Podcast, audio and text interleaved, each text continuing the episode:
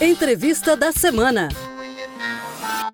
A nossa entrevista é sobre as contratações públicas durante a pandemia. Destaque para as modificações introduzidas pela Lei nº 13.979-2020, como a hipótese excepcional de dispensa de licitação para aquisição de bens e serviços vinculados ao enfrentamento da Covid-19 com maior agilidade. Tem ainda as possibilidades excepcionais que podem ser adotadas em casos de constatação de sobrepreço, assim como as hipóteses de pagamento antecipado nesse contexto emergencial de saúde pública. Na entrevista, eu converso com o coordenador do Centro de Apoio Operacional da Moralidade Administrativa do Ministério Público de Santa Catarina, promotor de justiça Fabrício Pinto Weiblen.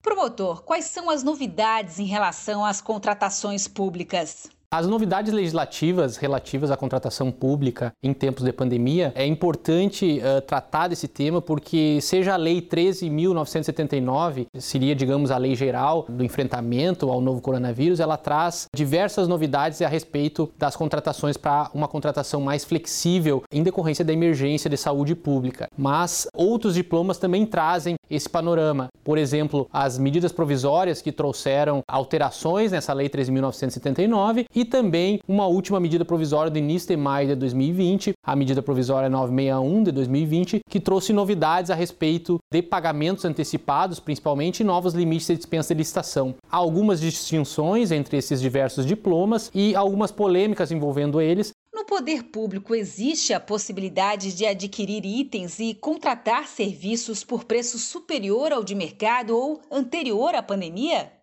Principalmente a Lei 3.979 de 2020 trouxe a possibilidade de que algumas contratações sejam realizadas até mesmo por preço superior àquele decorrente da pesquisa de preços efetivada antes da contratação. Embora isso tenha ficado expresso e mais claro nesse cenário de combate à pandemia, já que há uma natural oscilação dos preços em virtude da, do aumento da demanda e da escassez de alguns produtos, isso é uma prática que já é possível com base na lei tradicional de licitações, com, principalmente em relação aos chamados orçamentos de referência, que não estabelecem um preço máximo para aquela contratação, e sim apenas uma referência que pode ser superada. O importante, em qualquer caso, é que isso sempre seja justificado e que seja excepcional.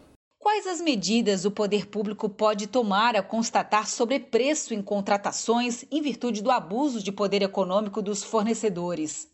Apesar de a lei permitir uma contratação por um valor superior ao natural de mercado, isso não isenta, obviamente, o gestor público de constatar eventual sobrepreço ou abuso por parte dos fornecedores, que muitas vezes podem exigir um valor superior mesmo às oscilações de mercado. Diante disso, é importante que o gestor público que esteja de boa fé, ele possa exigir que o fornecedor mesmo justifique e comprove o porquê que aquele preço exigido está de acordo com as oscilações do mercado durante esse período. E caso constatado sobrepreço posteriormente à contratação, é importante que o gestor público adote medidas como a recuperação do valor despendido ou ao menos do lucro desse fornecedor, a responsabilização em virtude da lei anticorrupção e até mesmo na seara criminal, para que o poder público possa ser ressarcido dos valores eventualmente superiores que tenha despendido.